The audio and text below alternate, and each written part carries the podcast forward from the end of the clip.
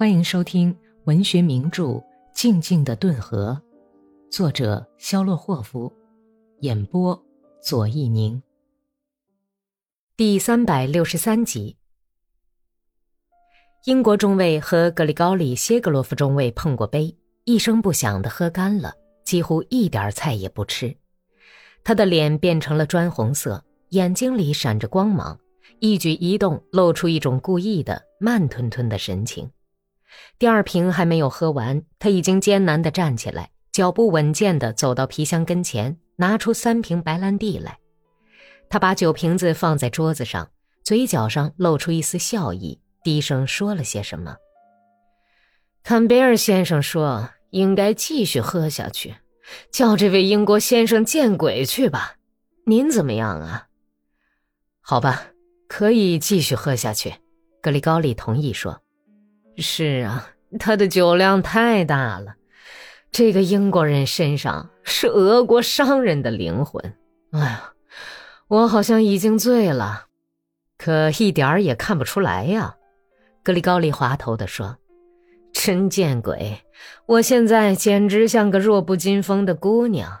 不过我还可以奉陪。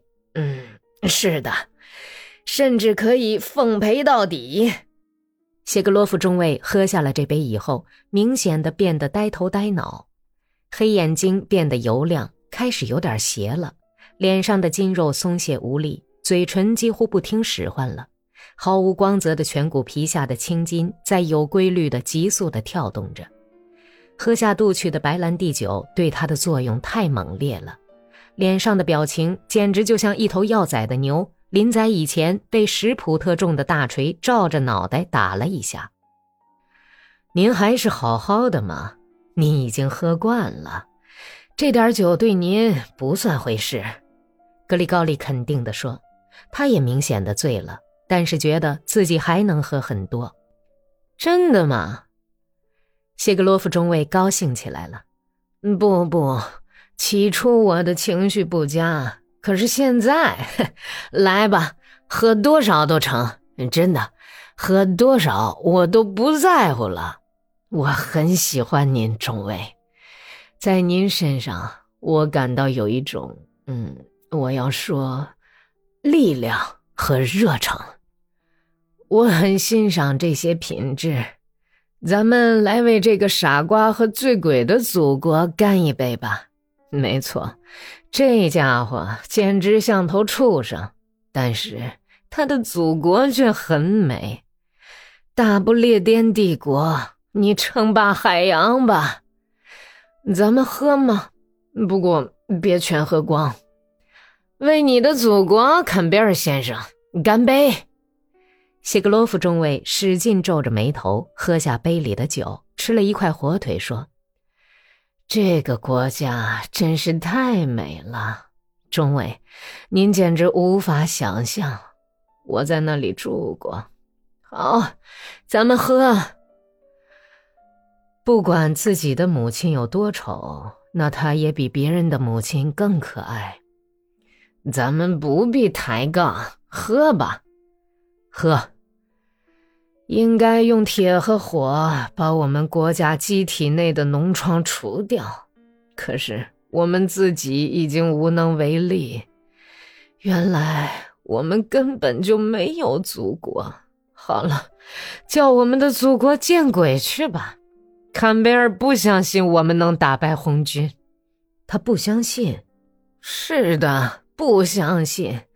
他对我们的军队评价很坏。对红军 却赞不绝口。他参加战斗吗？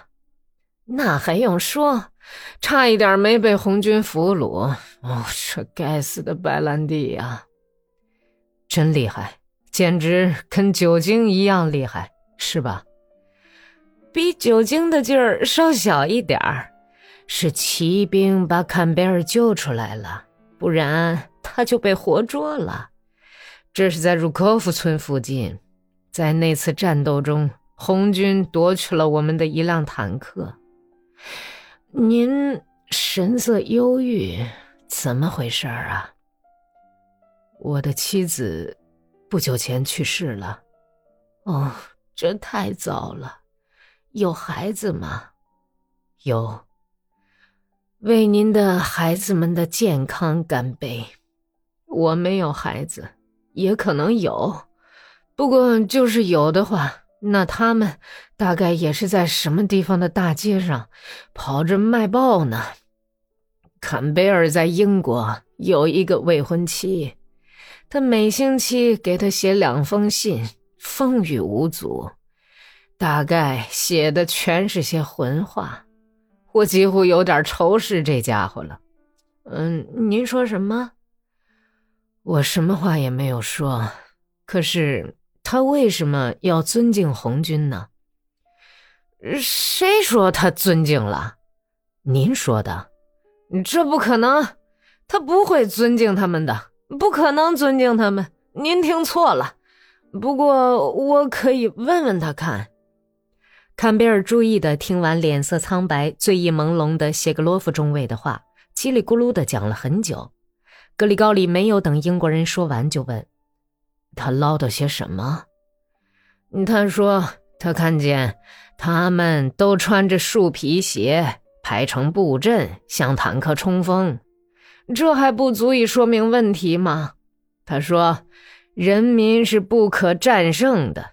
”。傻瓜，您可别信他的话，怎么能不相信呢？